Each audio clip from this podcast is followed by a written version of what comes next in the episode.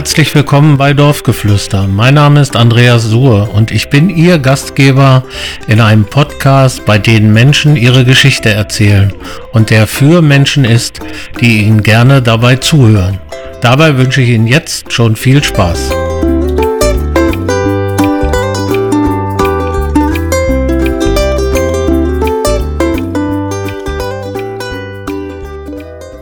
In dieser Folge von Dorfgeflüster freuen wir uns auf Jürgen Lars Sackbrook, Mitglied des Ortsrates Holtensen. Liebe Hörerinnen und Hörer, herzlich willkommen bei Dorfgeflüster Folge 20. Heute haben wir Jürgen Sackbrook zu Gast, Mitglied des Ortsrates. Jürgen Lars Sackbrook, ich will auch korrekt sein. Ich freue mich sehr, dass er heute hier ist und möchte dich bitten, mein Lieber, dich mal vorzustellen. Ja, lieber Andreas, hat mich sehr gefreut, dass äh, mich dann auch mal eine Nachricht ereilt hat äh, mit dem Text, du bist hier auch bald dran. Ja. ähm, und äh, es ist eine große Ehre. Jetzt auch Folge 20, also Gratulation dazu. Das musst du auch erstmal schaffen. Ja, äh, zu mir.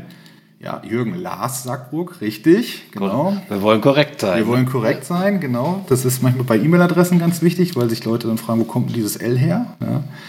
Ich bin benannt nach meinen beiden Großvätern, Johann und Lambert. Das ist bei uns so gute alte Familientradition, dass die Großeltern die ersten Buchstaben spenden von den Vornamen. Ich bin 43 Jahre alt, bin gebürtiger Westniedersachse, ich komme aus der Grafschaft Bentheim.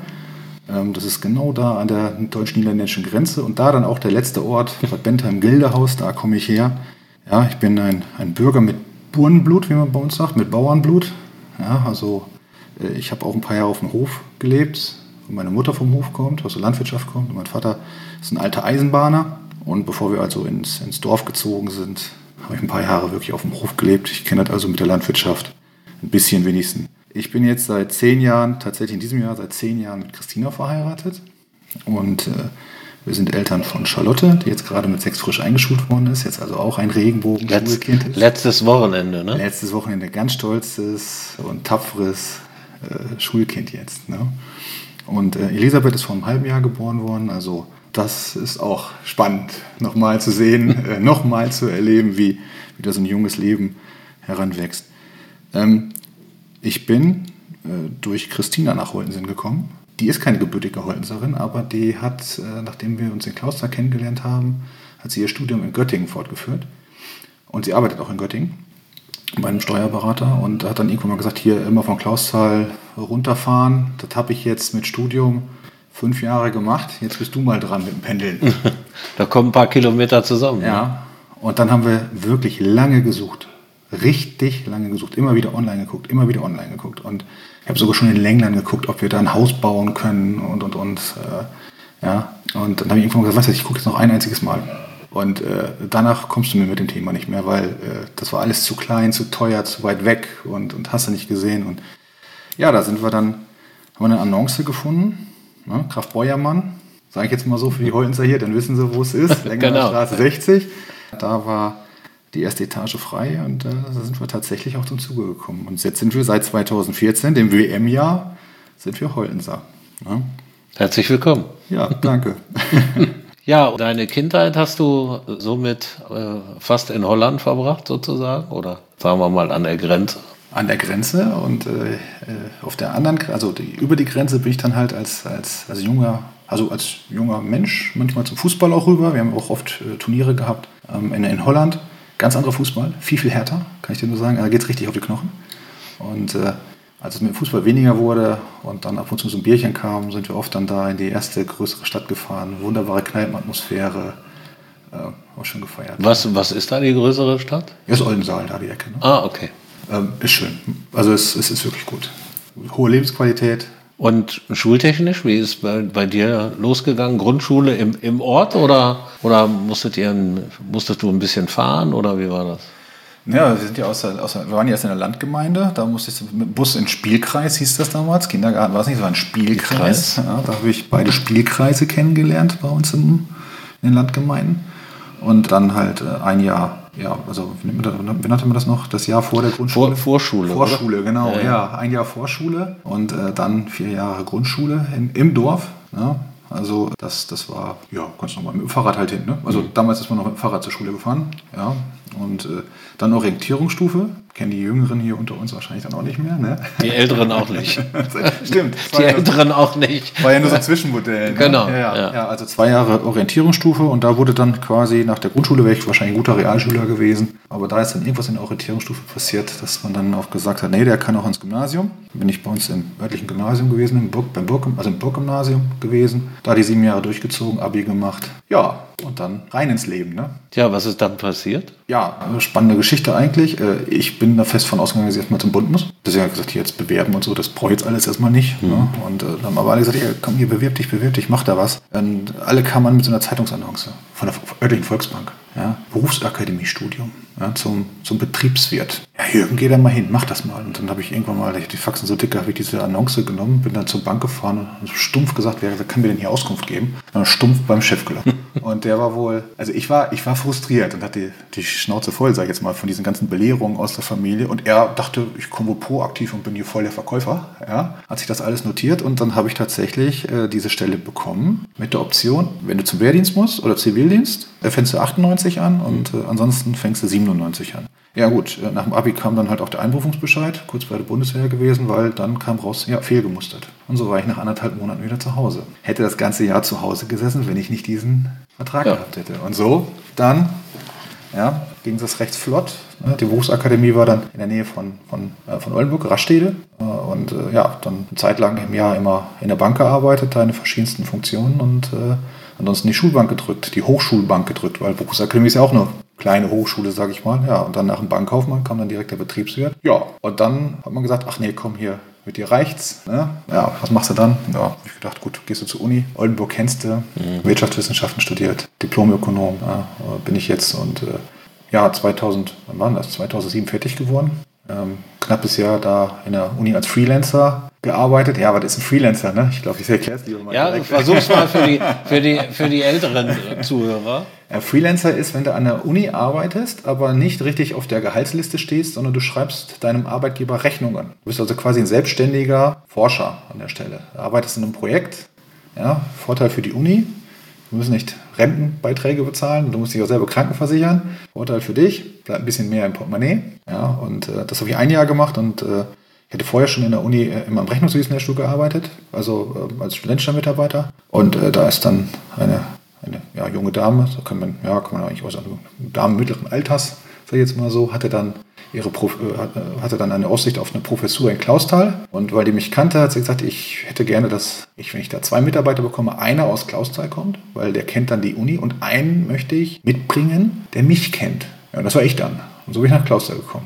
Und da habe ich dann am Rechnungswesen ja schon ein paar Jahre gearbeitet. Am ersten Arbeitstag, wirklich tatsächlich am ersten Arbeitstag, erste Amtshandlung, habe ich meine Frau kennengelernt. Christina, meine spätere Frau kennengelernt, ja weil meine jetzige Frau kennengelernt, man kann es ja auch sagen. Das war aber dann eher ein Zufall, oder? Ja, ähm, also das, meine erste Amtshandlung war eine Klausuraufsicht und äh, da ist es ja meistens so, dann, dann hast du, du musst einen Mitarbeiter da haben in so einem Raum der diplomiert ist, der diesen Abschluss hat, den die anderen anstreben, ansonsten darfst du keine Aufsicht machen. Mhm. Und als Hilfsaufsichten kriegst du dann studentische Mitarbeiter. Und da hatte mir ein Kollege dann halt Christina mit aus, auf den Karton geschrieben, die musste dann da mit rein. Wir haben zusammen Aufsicht gemacht, haben uns kennengelernt. Sehr schön. Ja, nach ein paar Jahren am Rechnungswesenlehrstuhl bin ich dann ja, gewechselt in die Hochschuldidaktik, weil mir Lehre mehr Spaß gemacht hat als Forschung. Und äh, ja, in der Hochschuldidaktik bin ich jetzt so eine Art Berater, Begleiter für alle wissenschaftlichen und studentischen Mitarbeiter, die in der Lehre unterwegs sind. Wie muss man sich das denn vorstellen? Also was sind dann deine Aufgaben oder wo setzt du deine Schwerpunkte? Es ist ja so, wir, wir gehen immer davon aus, dass wenn jemand fachlich kompetent ist, dass er auch unterrichten kann. Ne? Wer, wer, wer, Fachwissen hat, kann darüber reden und dann, dann, dann, läuft das ja mit dem Lehren und Lernen. Ja, also wenn jemand fachlich kompetent ist und viel redet, dann kann er vielleicht lehren, aber das heißt noch lange nicht, dass die, die auf der anderen Seite sitzen, auch lernen. Mhm. Ja? Und äh, Lernen hat ja viel mit Psychologie zu tun. Also zu wissen, wie man mit Leuten redet, einfach auch zu verstehen, dass wenn ich jetzt vielleicht 60, 65 bin, vielleicht äh, mit 18-, 19-Jährigen anders reden muss oder ich weiß nicht genau, wie ich da ankomme. Auch ich habe das immer wieder erlebt, wenn ich dann.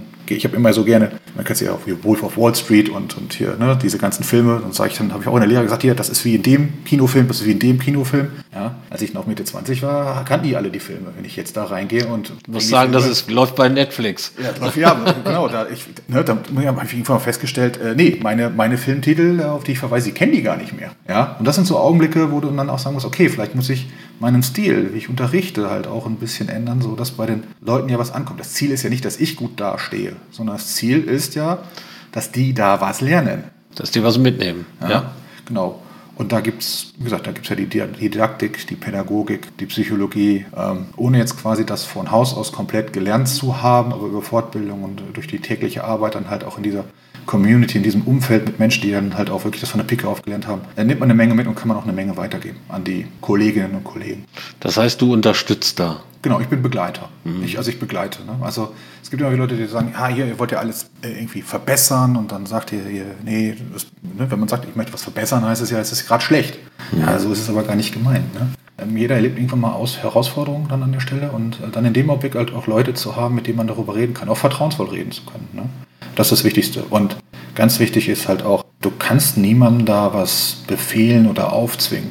Ein Lehrender muss gucken, wie es für, sich, für ihn selbst sich gut anfühlt und dann halt für die Studierenden halt auch. Und deswegen, äh, du bist wirklich nur Begleiter. Was, TU ist ja Technische Universität. Mhm. Was gibt es dort für Studiengänge? Wir haben so die, die, die klassischen Bereiche, also die ganzen Ingenieurwissenschaften. Mhm. Ja, also äh, das ist viel Maschinenbau, Bergbau, Energie. Ja, das sind so die, die, die Bereiche, oder auch ja, Materialstoff, also Materialwerkstoffe, das, das ist da mit drin. Äh, Recycling ist ein großer Bereich mittlerweile. Mhm. Ähm, Informatik, Mathematik und äh, Wirtschaftsingenieure, Wirtschaftswissenschaftler. Ähm, und dann wollen wir die Naturwissenschaften natürlich nicht vergessen. Die fallen gerne auch mal ein bisschen hinten runter dann an der Stelle, aber äh, das ist wichtig, ja, also zu wissen dann halt auch, wo, ne, wenn, man, wenn man Maschinenbau studiert, dann muss man auch wissen, was ist eigentlich Eisen, was kann es, ja, dann muss man schon Physik und Chemie verstehen. Mhm. Ja, das sind dann auch noch Bereiche, die mit rein drin sind. Und dann pendelst du jeden Tag nach Klausthal oder wie, wie läuft dein Tag so ab? Bis zur Pandemie, ja. Bis zur Pandemie, teilweise, also hier und da auch mal einen Tag zu Hause geblieben, aber mhm. dann. Wie viele Kilometer sind das? Das ist ja ein Stück knapp, zu fahren. Ja, knapp über 50, ne? Ja, ja, aber Je nachdem, wie du fährst, ne? Mhm. Ja, also ich sag, ich, wenn, wenn, mich Leute fragen, äh, wie lange brauchst du hin, sage ich immer, was legal oder illegal? ja, also ähm, mal, wenn du vielleicht mal so ein bisschen was ausreizt und das in den Randstunden dich bewegst, ein bisschen eine Dreiviertelstunde dann da. Und äh, im Winter, bei schlechten Verhältnissen, kann das auch mal 70 Minuten, 75 Minuten, 80 Minuten sein. Fahrt, ne?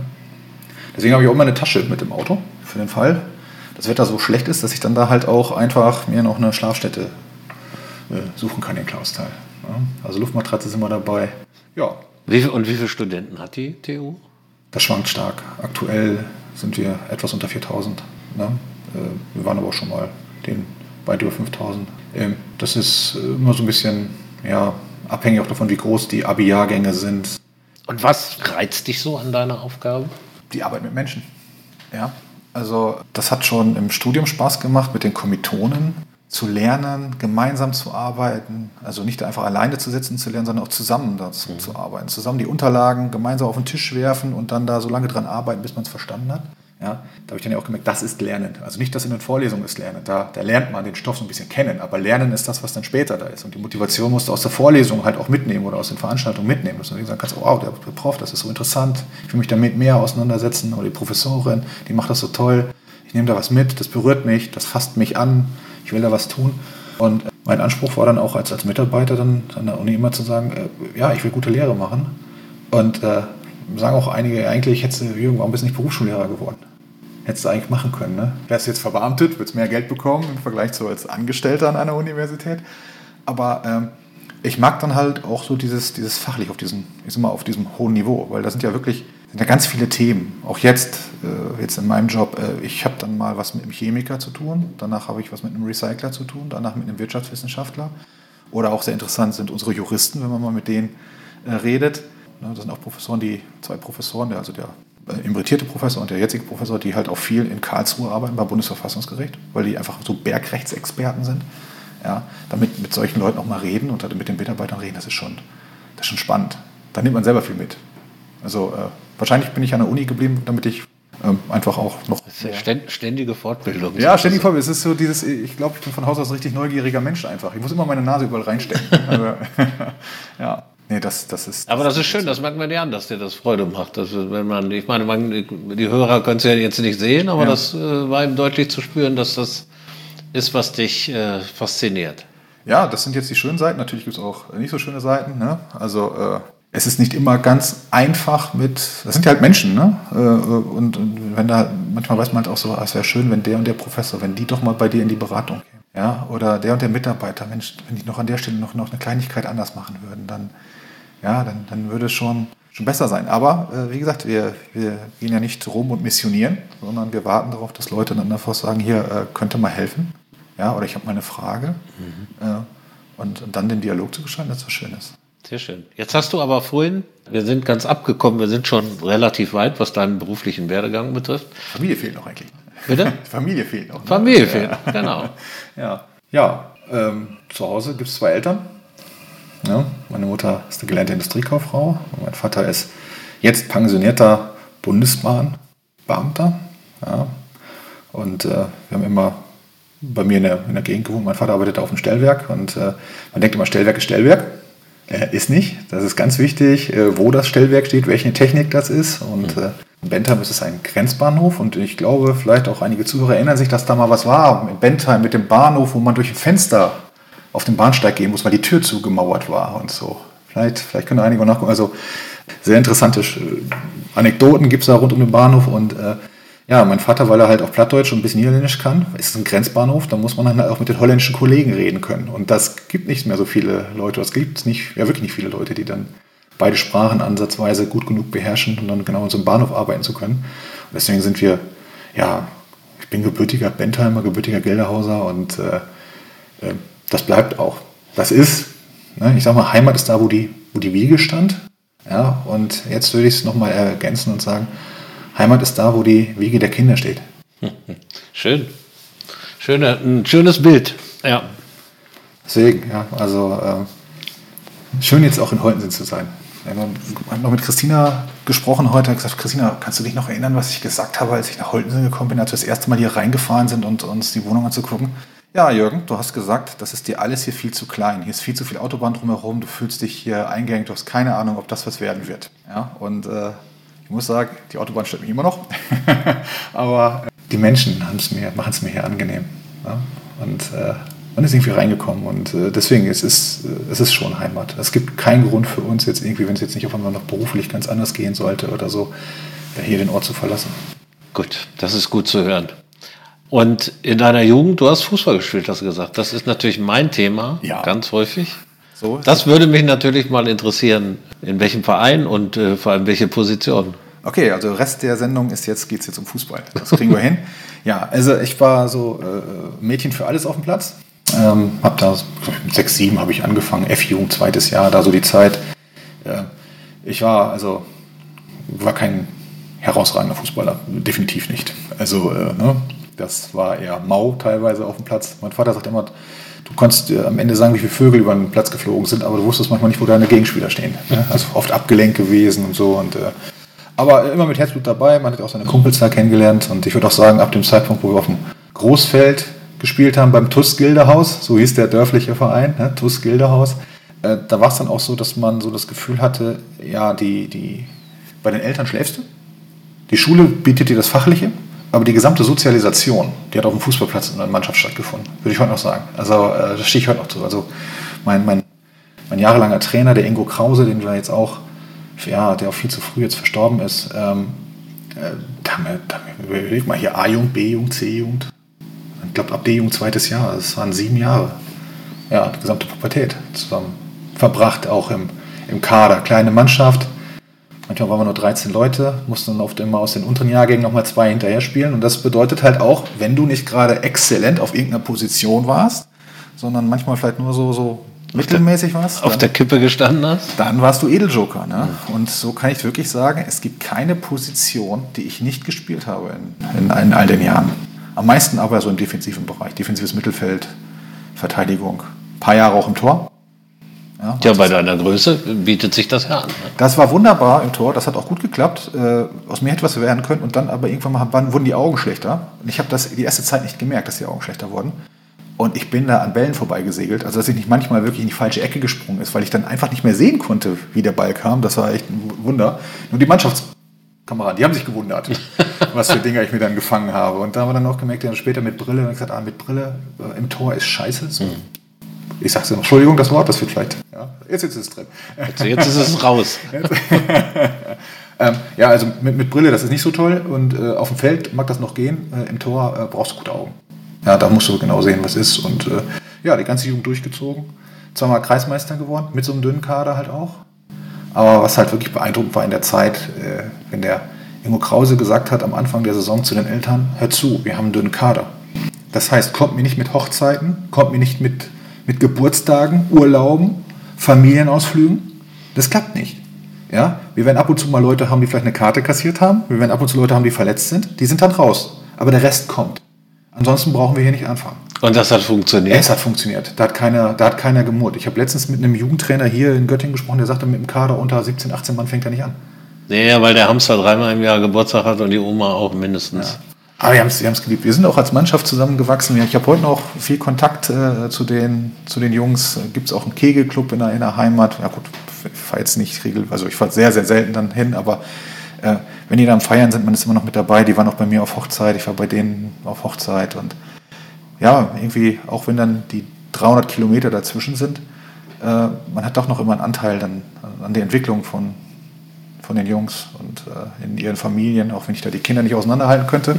ja, aber es ist schon, äh, ja, ist mir wichtig gewesen. Ja, ein Teil des Lebens, ne? Absolut, absolut.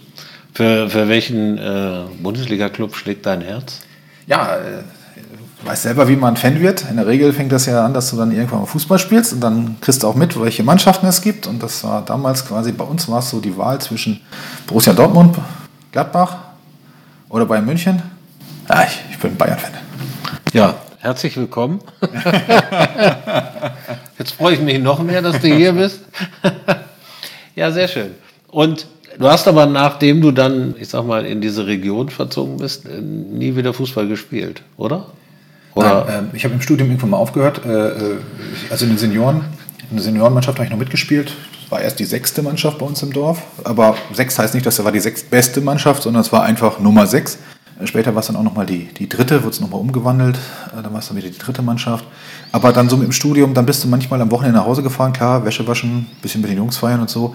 Aber dann sonntags morgens dann auch noch irgendwie quer durch die Grafschaft Bentham fahren. Und dann oft genug, weil du einfach auch nicht mehr trainiert hast dann echt Ersatzbank und dann abends wieder nach Oldenburg fahren, da ich gedacht, das, das macht keinen Sinn mehr. Das, äh, ich lasse es sein. Ich gebe es auf. Ich habe dann Fußball vom Fernsehen aus genossen und äh, ja, aber äh, ja, du hast ja gerade auch schon gesagt, äh, hier, fang doch nochmal wieder an. Äh, mittlerweile muss ich auch sagen, die, wenn du so lange raus bist, ich habe wirklich jetzt 20 Jahre kaum gespielt. Äh, ich jetzt, jetzt ist es einfach gesundheitliches Risiko, nicht nur für mich, auch für die Gegenspieler, wenn ich nochmal den Platz betrete. Na gut, ein Versuch wäre es zumindest mal wert. Ja, und um mal die, die Schleife zu kriegen, du bist jetzt seit 2016 im Ortsrat. Richtig. Was, was hat dich denn veranlasst, so ein, so ein Amt anzunehmen? Oder wer hat dich veranlasst? Also, das sollte ich so fragen. Ja, es ist, das ist ja, also äh, ich bin ja CDU-Mitglied seit, seit, seit, seitdem ich so 18, 19 bin und äh, hatte auch, auch Jung und Jung mitgenommen, so bei mir in der Heimat. Das war war eine schöne Zeit mit ein paar, paar Jungs und Mädels dann da so Politik machen und äh, so eine Berufsausbildung, Schrägstrich Berufsakademiestudium ging das auch noch. Meine Eltern haben dann gesagt, so, wenn du studierst in Oldenburg, hier kriegst du auch ein bisschen Unterstützung, fang du jetzt nicht an mit Politik, konzentriere dich auf dein Studium. Ne? Und da ich gesagt, okay, gut, da war ich dann auch raus. In Oldenburg keine Politik gemacht, in Klausthal auch keine Politik gemacht, als wir da gewohnt haben. Ähm, aber als wir nach Hollensen gezogen sind, habe ich zu Christina gesagt, irgendwas muss ich machen, damit ich auch Kontakt habe zum Ort. Und mhm. äh, immer hier Berg hoch, Berg runter fahren und dann noch abends Fußball spielen, das wird nicht gehen. Ähm, zeitlich, das wird einfach zu eng. Und ja, komm, hier äh, auch schon in, in, in Klausthal viel mit, mit, mit jungen Leuten zu tun gehabt, die auch in der Politik äh, viel machen und äh, so. Und äh, weißt du was, äh, jetzt, ich aktiviere mal wieder so richtig meine CDU-Mitgliedschaft. Ja, und habe mich dann bei Karin Schulz gemeldet und gesagt, hier, äh, bin Neuhollensaar und CDU-Mitglied, geht hier was?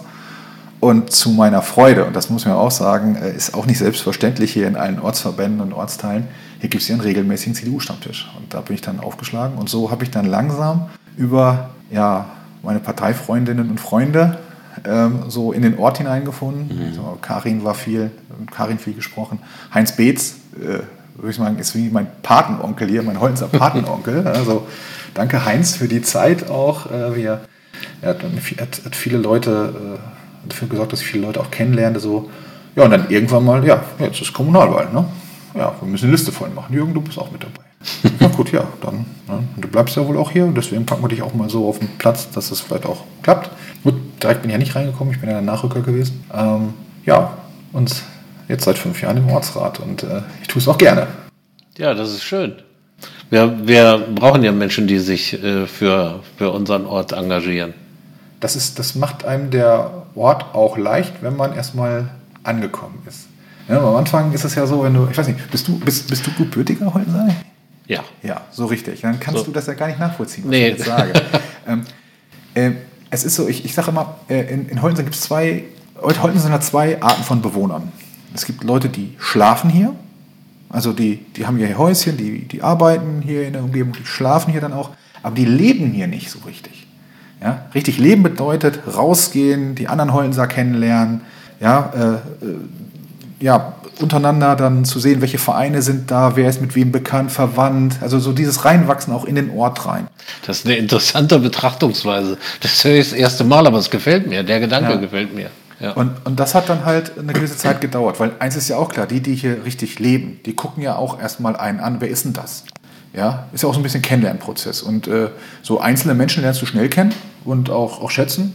Ja, und, und aber so bist du so richtig in, so in, in, in der Gruppe, so insgesamt ankommen, bis das dauert ja auch ein bisschen. Ich äh, kann mich noch erinnern, das war Armin Mecke war das, ich glaube, das war das 2015, 2016, äh, irgendwie da auf einem Weihnachtsmarkt, dann nahm er mich beiseite und sagte, Junge, du bist jetzt hier angekommen. Du bist jetzt einer von uns. Ja, das ist wie ein Ritterschlag, das, wenn Armin das, das, sagt. Vor allen Dingen, du kennst ihn ja halt auch, wenn er dann mit seinem Arm dann halt auch auf deine Schulter haut, dann ist das auch ein Ritterschlag. Ja. ja. Und äh, das, das hat mich sehr gefreut. Das berührt mich auch heute noch, diese, diese, diese Offenheit dann auch. Und ähm, seitdem fällt es mir leicht, äh, auch zu sagen, ich bin Holtenser. Ich sage auch immer gerne, ich, äh, ich wohne in Holtensen bei Göttingen. ja, weil, weil, wenn ein Ort hier kennt, Holtensen ist anders als das, was du in der Innenstadt, im Ostviertel oder in Wende, Geismar, mhm. Krone erlebst. Es ist wirklich so. Ne? Was, hat man, was habe ich in letzter Zeit aufgehört? Das gallige, das gallische Dorf. Das, das gallische Dorf, ja. ja. Aber ich sage auch immer, wir sind auch ein galliger Ortsrat. Ne? Mhm. Also äh, ist auch nicht immer ist auch manchmal, also wir, ich glaube, wir sind nett. Wir, wir, wir sagen ja den Leuten auch im Nachhinein immer hier, das geht nicht gegen, gegen, gegen die Person jetzt aus der Verwaltung oder äh, von der Behörde oder von irgendeiner Firma, wenn sie dann da vorbeikommen. Aber in der Sache müssen wir natürlich auch, auch, auch hart sein, weil ansonsten ne, äh, haben diese gut 2000 Einwohner, die wir ja hier haben, bei 120.000 Einwohner, 30.000 Einwohner circa, die Göttingen hat. Das schwankt ja auch je nachdem, wie viele Studenten hier gerade sind. Das ist so, ja. ja da hast du ansonsten nicht viel zu melden. Ja, da muss man sich, da muss man schon einig sein. Und das bedeutet viel miteinander reden. Was, was hat dich da so, also neben deiner Interesse für die Politik, was, was treibt dich da so um? Was, was ist für dich wichtig dann im, in der Arbeit im Ortsrat oder in der ehrenamtlichen Arbeit? Ich glaube, dass wenn man, wenn man in der heutigen Gesellschaft, wenn man in der heutigen Gesellschaft lebt, dann, dann hat man ja als erstes Familie. So, und dann hast du deinen Job. Ne, irgendwo muss ja halt auch ne, Mammut erledigen und dann vor die, die, vor die Höhle ziehen, das ist ja nicht mehr. Ne? Äh, irgendwo muss ja das, das, das Geld herkommen, um die Brötchen zu verdienen, um Miete zu bezahlen, das Haus abzubezahlen. Aber, aber jetzt nur Steuerzahler sein und Familienmensch äh, sein, das reicht ja nicht, um eine Gesellschaft zu bilden. Du brauchst ja dann halt auch die, guck mal, alleine sowas wie Feuerwehr. Stell dir mal vor, wir müssten das jetzt alles, was, was hier äh, die Jungs hier und, und, und die Mädels bei der Feuerwehr leisten, wir müssten das alles voll bezahlen, als wäre das komplett Berufsfeuerwehr. Das hier ist ja unbezahlbar. Oder beim Sportverein die ganze ehrenamtliche Arbeit, die da geleistet wird, das ist ja, das ist ja unbezahlbar. Ja? Also die, die Leistung, die da erbracht wird, das ist unbezahlbar. Und deswegen, wir brauchen einfach Menschen, die, die auch mal ohne Geld was machen und auch miteinander machen. Weil in diesem Miteinander entsteht ja ein Gefühl, dass man sich geborgen fühlt, dass man sich sicher fühlt. Ja? Es gibt so ein, so ein afrikanisches Sprichwort, das, also nicht, dass ich jetzt irgendwas Afrikanisches kann, aber ich könnte das Englische jetzt mal kurz übersetzen. Das heißt so sinngemäß, äh, es braucht ein Dorf, ein Kind zu erziehen. Und du kennst das auch noch, ne? wenn, du, wenn du früher Ärger gemacht hast im Dorf, ja, deine Eltern haben es nicht immer gesehen, aber der Nachbar hat es gesehen, die Nachbarin hat es gesehen, die Eltern vom Kumpel haben es gesehen, oder? Ja? War so. War so, hat funktioniert. Ne? Ja, und, das, und ich glaube, dass, dass man halt auch, auch, auch, auch Politik braucht an der Stelle, um, um dafür zu sorgen oder also damit Sorge zu tragen, dass genau dieses Gefühl auch erhalten bleiben kann. Ähm, ich fühle mich nur wohl und heimisch, wenn ich die Menschen um mich herum ein bisschen kenne, wenn ich, wenn ich weiß, dass es nette Menschen sind, liebenswerte Menschen sind, die auch gerne mich fragen können, wenn sie mal Hilfe brauchen, aber äh, wo ich dann immer die Hoffnung habe, dass wenn ich mal Hilfe brauche, die dann halt auch sagen, komm, hier, was ist, wir, wir packen an. Ne? Und sei es drum, wie es bei uns 2014 war, dass der Keller voll Wasser läuft, da direkt. Wir waren ja noch nicht gefühlt einen Monat da, da habe ich die Feuerwehr kennengelernt. Und die Nachbarn, als wir dann den Keller äh, leer gemacht haben. Ich weiß nicht, ob du dich noch daran erinnerst, 2014, da sind ja etliche Keller hier ja, ja. zugelaufen. Ne? Ja, und da hat man sich dann kennengelernt. Das war, war gut, das hat funktioniert. Ja. Nochmal zurück, ich komme immer mal wieder zurück auf deine, deine Jugend. Gibt es oder gab es einen, das habe ich die letzten Folgen immer mal gefragt, weil ich auch selber Bilder immer mal vor Augen hatte. Gab es ein Lieblingsgericht aus deiner Kindheit? Oder hattest du eins? Ich, hab, ich bin so ein Eintopffreund, das kann man glaube ich schon mal sagen. Also so mit der Zeit immer mehr Grünkohl, aber dann als Eintopf, nicht so als Trendkost, sondern alles schön rein in den Topf. Oder halt auch äh, ja, so ein Kartoffeln, Möhren, gehacktes Eintopf, Suppen, Erbsensuppen, das ist so, ja, alles, was, was so, was so, was so def, deftig ist, ne, das lerne ich immer mehr zu schätzen. Aber so, so, wenn ich so überlege, so eine richtige Leibspeise als Kind war bei meiner Oma auf dem Hof. Da hatten wir meine Großtante, die war da als Markt. Und da gab es noch einen alten Holzofen. Da wurde dann auf Buchenholz in einer ganz alten gusseisernen Pfanne, ein Mehlpfannkuchen gemacht. Ja, Könnte man jetzt quasi das das Holz knistern hören und ja. hat Bilder vor den Augen. Richtig. Und äh, dieser Pfannkuchen, also alle in der Familie haben es schon versucht nochmal nachzumachen. Ich glaube, es ist das Buchenholz. Ja? ähm, aber äh, die waren einfach, das war so ein typisches Ernteessen. Ne? Wenn dann die ganzen Leute auf dem Feld waren und dann mittags mal kurz rein mit ihren dreckigen Pfoten und dann gab es Pfannkuchen. Da gab es so, so, so, Berge an Pfannkuchen, die mhm. weggemacht werden mussten. Und das ist so, so richtig so ein Kindheitslieblingsgericht, ja. Schön. Gibt es, gibt es Menschen, die dich in deinem bisherigen Leben geprägt haben? Man wird immer geprägt durch, durch, durch, durch, durch die äh, Eltern, durch Geschwister, Freunde und, und, und. Ähm, manchmal kommt ja auch so ein bisschen so diese, diese Vorbildfrage. Ne? Ja, so das wäre die nächste. Menschen, das wäre die nächste. Ja, du bist gut also, vorbereitet. Äh, ja, nee, also, also die, die, die kannst du wegpacken, weil, weil Vorbilder so an der Stelle, das ist es nicht. Aber so Menschen in meinem Umfeld würde ich zwei hervorheben wollen. Das ist einmal Ingo Krause, das ist mein Jugendtrainer, jahrelang gewesen. Also es gab immer auch noch zweiten, dritten Jugendtrainer, ne? Äh, Frank Brandau, Oliver Jarling und, und, und, wie sie alle hießen. Aber äh, Ingo war derjenige, der so mit am stabilsten und am längsten so uns begleitet hat. Und äh, äh das war schon ja, ein großer Bruder, ein Onkel, sag ich jetzt mal, der, der uns auf dem Platz das Leben beigebracht hat, würde ich mal sagen. Das ist das eine. Und das, das zweite ist unser, unser Nachbar gewesen, der Gustav Segelhorst, äh, der ja, aus Gronau, das ist südlich von Bentheim kommt und dann aber zur, zur Rente äh, unser Nachbar wurde. Die haben dann da gebaut äh, nebenan und das war so mein, das ist so mein akademischer Vater gewesen. Der hat, äh, meine Eltern, die haben keinen universitären oder Hochschulhintergrund und äh, als dann nach, nach der Bankzeit, so hieß ja, was soll der Junge denn machen, hat er gesagt, ja wieso, schick den doch an die Uni. Lass den doch an der Uni. Das passt. Ich habe jahrzehntelang Leute an der Uni erlebt, äh, das wird mit dem gut gehen. Und äh, wenn man dann nach Hause kam, so aus dem Studium mal, ganz oft Tasche in die Ecke gestellt, erstmal rübergegangen zum Nachbarn und dann haben wir Gespräche gehabt, zwei, drei Stunden am Stück. Was hatte der für einen Hintergrund? Der war Ingenieur. Mhm. Ja, also gelernter, gelernter Uhrmacher, hatte er dann also eine Ingenieurschule besucht, hat dann mal so lebhaft beschrieben, so wie er 1954 für seine Abschlussprüfung gelernt hat und dann so durch die Straßen gelaufen ist und gemerkt hat, dass die Leute alle jubeln. Wieso willst du mir sagen, das war gerade das WM-Finale und er sagt, das war das WM-Finale. Das war 4. Äh, Juli 1954. Ja, ja, ja. An dem Tag ist er spazieren gewesen. Er hat das Spiel gar nicht gesehen. Und äh, nee, also das, äh, äh, das hat gut getan, diese Gespräche. Er hat mir viele, viele Ängste nehmen können von dem Studium. Er war ein guter Begleiter, ein guter Mentor. Und äh, auch später äh, hat er dann auch meine berufliche Entwicklung an der Uni verfolgt. Wir haben viel über Lehre geredet. Ja, und ähm, ja, ich vermisse ihn schon. Ne? Er ist vor ein paar Jahren gestorben und ja, wäre schön gewesen, wenn er, wenn er noch länger da geblieben wäre, so diesen, diesen akademisch-väterlichen Rat, neben dem normalen väterlichen Rat, der, der ja auch Rat, kommt, der kommt auch, ob man will oder nicht. Richtig, aber es ist ja so, ich meine, ich, okay, meine Eltern werden es hören, äh, vieles von dem, was sie mir irgendwann mal gesagt haben, wo ich gesagt habe, ja, hier passt nicht, ja, im Nachhinein hat es dann doch gepasst, ne? Und, äh, aber dafür sind dann so, so, so auch, auch Bezugspersonen außerhalb der Familie manchmal ganz gut, äh, äh den hört man manchmal noch eher zu. Also, äh, um die Frage zu beantworten, Gustav Segelhorst, Olli äh, äh, und Ingo Krause, die beiden, mhm. das waren schon wichtige Personen in meinem Leben. Hast du, hast du ein Lebensmotto? Ähm, ja, aus äh, Herr der Ringe. Da gibt es einen schönen Satz. Äh, der, der, Sam, der Sam Weiß Gamgee, der, der sagt dem Frodo dann irgendwann mal was. Und zwar, ähm, es gibt was Gutes auf der Welt und dafür lohnt es sich zu kämpfen. Hm. Das würde ich so als mein, mein Motto nehmen. Also wenn, wenn er irgendwann mal was nicht gut läuft oder so, dann guckst du halt doch mal um dich herum, dann siehst du, doch, da ist was, da ist was, hier, komm, mach weiter. Ne? Und wenn es nicht gut, noch nicht gut ist, dann mach was Gutes raus, weil die Idee eine gute Sache ist. Ja? Also äh, ähm, ne? das, ist, das ist wie auf dem Fußballplatz. Ne? Solange nicht der Abpfiff ist, weitermachen. Wenn du jetzt äh, in deiner Zeit in Holtensen äh, oder wenn du das mal Revue passieren lässt, was sind so Dinge, wo du, wo du gerne hingehst, wo du dich mit einbringst, mal auch äh, vielleicht im Rahmen der politischen Arbeit oder auch im Rahmen der Freizeit? Was, was äh, gefällt dir da am besten? Bei mir in der Heimat waren wir quasi 100 Meter entfernt vom, vom, vom elterlichen Zuhause, war eine Dorfkneipe. Und äh, es war schön zu sehen, dass es hier auch eine Dorfkneipe gibt. Gott sei Dank ja, ja. Und äh, dass sie halt auch, dass sie komischerweise, die existiert ja immer noch, ne? wenn man so andere Orte sich anguckt, da gibt es das nicht mehr.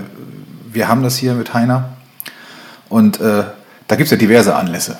Ne? Also da sind ja die Ortsratssitzungen, wo man dann mal kurz da verweilt. Wir haben den CDU-Stammtisch dort, wo man verweilt. Wir haben den Väter-Stammtisch, ja, wo die, das, wie das entstanden ist, da musst du andere fragen. Aber es muss irgendwas mit, mit einem Elternabend im Kindergarten hier zu tun haben und äh, dass auf einmal Väter gesagt haben, na, dann müssen wir uns auch mal regelmäßig treffen. Und ja, äh, das ist, glaube ich, jetzt auch schon in der zweiten Generation wird das fortgeführt, so gefühlt. So gab es zu meiner Zeit nicht. Ja, mit zweiter Generation Mord, meine ich Kindergartengeneration. Ja, ja, ne? Mord, also. Mord ist ja schon Sauerei jetzt. Also. Ja. Nee, aber da dann äh, wirklich mit, mit, den, mit den Vätern zusammenzukommen und äh, abseits von Job, übrigens meistens auch abseits von Familie, ja, abseits vom beruflichen Hintergrund, abseits von Partei, abseits von allem eigentlich, einfach miteinander zu reden. Ja, da guckst du Leuten einfach so vor den Kopf und dann redest du miteinander mhm. und isst du ja halt einen Kraftriegel des deutschen Arbeiters oder wie war das noch, ne? die Currywurst, ja. Ähm, die isst du dann, trinkst ein paar Bierchen, ja. Frank Herwig ist ja der König der Scheidebecher. ja, der, der hat die, das ja zur höchsten Kunst erhoben. Ja. Äh, also da dann miteinander zu sitzen oder äh, ja, das ist einfach, äh, das ist schön. Ne? Das ist, da kommt man runter. Ja. Und ich habe da sowieso zu, zu, Frank, glaube ich, sowieso eine ganz besondere Beziehung. Äh, alleine, dass wir ja auch eine Bürgersprechstunde eingerichtet haben, jetzt nach, nach den, den Ortsratssitzungen, wo man dann auch nochmal an der Theke einfach mit den Leuten steht, ein bisschen, ein bisschen quatscht. Nicht einfach gleich nach Hause geht oder so, sondern einfach, ich habe volles Verständnis, wenn jemand sagt, hier, ich habe den ganzen Tag gearbeitet und habe auch so viel mit Politik oder weiß was am Hut, ich möchte jetzt nach Hause gehen, ist gut. Äh, genauso gut finde ich es halt auch, dass ein paar Leute dann auch sagen, komm, wir bleiben nochmal da, wir reden nochmal miteinander. Und da, so diese, dieser, dieser Dorftalk, ja, diese kleinen Dinge, die da alle kommen. Ne? Und dann, dann merkt man halt manchmal halt auch, auch wenn man deinen Podcast regelmäßig verfolgt, dass man da sagt, ey, scheiße, den Gedanken hatte ich auch schon mal. Ne? Das, das, ja, das brauchen wir und das ist, das ist gut und ja, das gefällt mir dann auch nicht. Und man merkt schon, wir denken doch alle in ähnlichen Kategorien und ich glaube, wer jetzt in den letzten Wochen halt auch meine Postgästen geguckt hat und die Wahlfeier gesehen hat, der wird auch festgestellt haben, ja gut, äh, die ziehen an einem Strang. Man merkt das ja schon, dass wir, dass wir auch inhaltlich da, da wenig Unterschiedliches äh, fordern. Und äh, ja, ne? Deswegen, da ist Heiner ein, guter Ort. Ich glaube, wenn du Heiner mal interviewen würdest, da würde würde auch eine Menge sagen können darüber, was hier im Dorf passiert und äh, äh der ist ja. der der ist zur Verschwiegenheit äh, verpflichtet, glaube ich. Wie ein Pastor quasi. genau. Ja. Was, was, du bist ja nun zugereist, haben wir ja gelernt. Was gefällt dir am, am, am besten am Ort? Ich habe mir am Anfang, als wir hingezogen sind, habe ich relativ schnell mal gesagt, äh, ich, es gibt eigentlich keinen Grund, mit dem Auto in Holten sich zu bewegen. Und das ist, äh, es ist alles fußläufig. Ja, also der weitest entfernteste Punkt ist ja tatsächlich die Reithalle, so gefühlt. Und äh, es ist alles so innerhalb von fünf, sechs Minuten, oh, wenn man gut, glaube ich, zu Fuß ist, äh, erreichbar. Und äh, äh das finde ich schön. Ja, das ist, äh, das schafft eine gewisse Nähe auch zueinander. Das gefällt mir. Und an welchen Dingen sollte man im Ort oder für den Ort noch arbeiten? Was ich sehe, ist, dass wenn Menschen ein gewisses Alter erreicht haben und nicht mehr alleine leben können, dann, sind, dann verlassen sie Holtensen. Dann sind sie weg. Und sie sind dann auch nicht mehr in unserer Gemeinschaft, nicht mehr in unserer Mitte. Und äh, ich kenne das noch mit mehr Generationenhäuser. Also wenn ich so meine, meine Kumpels in der Heimat mir angucke, die haben fast alle irgendwie bei den Eltern ausgebaut und die, deren Kinder erleben halt auch, wie die Großeltern älter werden. Und wer vom Hof kommt, kennt das ja eh, dass da mehrere Generationen zusammen mhm. sind. Und äh, ähm, ich würde mich freuen, wenn wir, wenn wir das irgendwie schaffen, eine Einrichtung zu bekommen, jenseits so dieser, dieser ambulanten Pflege. Ähm, bei mir in der Heimat nennt man, nennt man das hier so Altenwohnungen. Ja, das ist, das ist wirklich, da, da, da zerziehst du ein, das ist alles schon mal ein bisschen kleiner, ebenerdig, das ist einigermaßen behindertengerecht auch alles eingerichtet. Und wenn es da nicht mehr geht, dann gehst du einfach ein paar Türen weiter, weil da ist dann wirklich die stationäre Pflege. Also wenn, wir, wenn wir irgendwie so eine Einrichtung hier oder solche Wohnräume schaffen könnten, ich wüsste jetzt nicht wo, ähm, wo wir es direkt machen könnten, aber wenn wir sowas hinbekommen könnten, dass, mhm. dass die Älteren länger bei uns bleiben und zeitgleich dann halt auch die Möglichkeit den Jüngeren geben, die doch teilweise großen Häuser dann halt auch mit, mit jungen Familien zu besetzen, sage ich jetzt mal. Das, das wäre was Schönes. Das wäre das wär ein Traum. Hast du äh, beruflich noch, noch Ziele?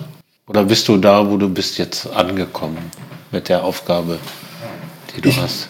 Ich, diese Aufgabe kann ich auf jeden Fall weitermachen. Und äh, ich weiß aber auch, dass alle paar Jahre immer irgendwie nochmal was Neues kommt. So alle fünf, sechs Jahre äh, äh, merkt man dann nochmal, ja, beruflich gehst du jetzt eher mal einen Schritt weiter. Nur was dieser Schritt weiter ist, das kann ich dir jetzt nicht sagen. Das, das kommt dann, wenn es kommt. Wenn's kommt. Mhm. Dann, man, man, ne, wenn, der, wenn der Zug der Geschichte an einem vorbeirast, ja, dann, dann springst du auf oder lässt es sein. Aber jetzt gerade ist alles gut.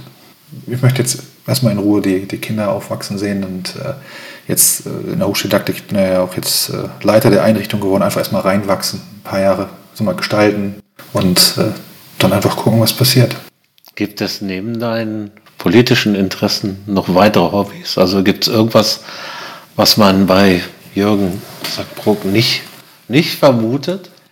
Du meinst irgendwas, was so richtig viel Zeit kostet, Nerven kostet? Ja, was, auch, was, auch, was, auch, was auch immer. Vielleicht auch ein Spleen, keine Ahnung. Ja, es gibt, es gibt so einen, es gibt so einen, ich sag mal, kleinen Verein. In Niedersachsen ist es ein kleiner Verein, noch, hoffentlich wird er wachsen, ja, nennt sich Frischluft. Ähm, hat nichts mit frischer Luft zu tun, sondern ähm, ist, ist, äh, ist entlehnt an von, von einem jungen Unions-Slogan, den es mal vor 20 Jahren gegeben hat. Ähm, wir machen ähm, ja, Kinder- und Jugendarbeit im politischen Bereich. Ne? Also ich sag mal, das geht so Richtung Erstwählerschulungen, das geht Richtung Gedenkstättenfahrten, auch wir haben auch in, in, in zwei Bundesländern auch Jugendeinrichtungen, in, in Hamburg und in, in, Bernau bei Brandenburg, also bei, bei Berlin. Das, das, ist schon, das ist schon sehr interessant, da mit jungen Menschen zu arbeiten und ähm, politisch neutral, also wirklich, das ist jetzt nicht Parteipolitik oder so, mhm. sondern wirklich, ähm, weil es auch in den Schulen zu kurz kommt, ähm, zu gucken, dass man, dass man jungen Menschen Politik doch ein bisschen näher bringt. Und eben nicht in, im Sinne von die Politik, der Staat und auf der anderen Seite wir Bürger, weil das, das ist ja völlig falsch. Das, das ist ja gar nicht so. Mhm. Ähm, äh, da, da zu arbeiten, so, ich sag mal so graswurzelmäßig an der Basis mit jungen Menschen zu arbeiten. Wer ist, wer ist da Träger oder wie wird das finanziert? Über Mitgliedsbeiträge und wir ähm, kriegen Programmmittel, ähm, insbesondere aus, aus, aus Berlin, ne? Mhm. aus, vom Bund. Da kommt, kommt noch ein bisschen was und äh, ja, war natürlich ein hartes Jahr mit Corona und deswegen jetzt viel auch online. Und Zielgruppe ist jetzt so, ich sag mal so 16 bis 25 Grad dazu den unterschiedlichsten Themen, dass wir da mal kleine Workshops machen, Referenten einladen, die was sagen können. Das hat oft, also ist mal so, das ist wie Phoenix TV für, für Kinder und Jugendliche live äh, online. Ja. Das, da geht viel Zeit rein, aber das tue ich gerne. Das passt auch zu meinem Job ja irgendwo, weil das hat ja auch wieder was mit Didaktik zu tun. Mhm. Und wenn ich an der Uni schon nicht mehr selber unterrichten kann, gerade aufgrund meiner äh, Position, die ich innehabe, äh, man ist, ich bin ja nicht direkt an einem Lehrstuhl, äh, da muss ich aber trotzdem irgendwo mal üben und äh, Kontakt halten zur, zur Zielgruppe. Und mhm. Äh, das, ist, das ist da ist, äh, schön. Das macht sehr, sehr viel Spaß. Und man lernt sehr, sehr viele interessante Menschen kennen. Ja, super. Gut, dann würde ich gern zum Abschluss, es sei denn, du hast noch irgendwas, wo du sagst, das wollte ich unbedingt erzählen. Machen wir dann bei der Folge 40. Zweiter Teil. Zweiter Teil. Kommen wir zu meiner neuen Rubrik, die ich äh, ich sag mal, kreiert habe. Die heißt entweder oder. Und oh Gott, oh Gott. nee, ist nicht so schlimm. Immer mit der Bitte um eine, eine kurze, kurze Antwort. Äh, Tee oder Kaffee? Tee. Bier oder Wein? Bier. Fisch oder Steak? Steak. Rührei oder Spiegelei? Rührei. Chips oder Schokolade? Weder noch. Ich darf nicht mehr. Ich soll nicht mehr. Besser für die Figur. Williams oder Clara? Clara, definitiv. Schokolade oder Gummibärchen? Ah, in schwachen Augenblicken Schokolade. Okay. Fußball oder Formel 1? Definitiv Fußball. Rot oder grün? Das war eine spannende Frage, so kurz vor der Wahl. Wenn du jetzt schwarz sagst, ist es auch richtig. Äh, also natürlich schwarz, aber äh, vielleicht an der Stelle äh, in, vielen, in vielen Punkten grün. Also tatsächlich, was einige Inhalte angeht, kann, kann ich zumindest sagen, nicht was die Grünen wollen oder wie sie es wollen, äh, ist, ist äh, für mich passend, aber sie packen schon gute Themen teilweise an. Und äh, ähm, Rot, ja, so, also so ein bisschen SPD im, in, den, in den Adern hat man immer. Der, Sozi der soziale Anteil, äh, ja, der ist, der ist da. Also kann sagen, durchaus beides. Okay. Holz oder Plastik? Holz. Brünett oder blond? also, Christinas Haarfarbe äh, liegt von Haus aus dazwischen irgendwo. Also von daher äh, genau okay. die Farbe. Die, genau die Farbe, okay. Harry Potter oder Herr der Ringe? Herr der Ringe. Okay. Netflix oder Amazon Prime? Wir haben Amazon Prime. kochen oder bestellen? Sowohl als auch. Aber gerne, gerne auch mal kochen. Fein. Ich freue mich sehr, dass du heute Gast warst. Ja. Mhm. Und äh, es war eine sehr erfrischende Folge, muss ich sagen, mit wunderbaren Ansätzen, auch Betrachtungsweisen. Äh, allein die Dinge, äh, was müssten wir denn bezahlen, wenn wir Feuerwehr oder Sportverein, darüber sollten sich viele mal Gedanken machen wenn das ähm, bezahlt werden müsste durch die Bürgerinnen und Bürger. Herzlichen Dank, dass du hier warst. Toi, toi, toi für deinen weiteren Weg, für Familie Danke. und hoffentlich bis bald mal auf dem Bier. Ja, gerne auch mit dem Clan dabei, wie ich es gerade gesagt habe. Und ganz toll, was du, was du hier machst. Ich wünsche dir noch Dutzende Folgen und äh, werde gespannt weiter zuhören, wer alles hier noch aufschlägt. Ja, danke, Jürgen.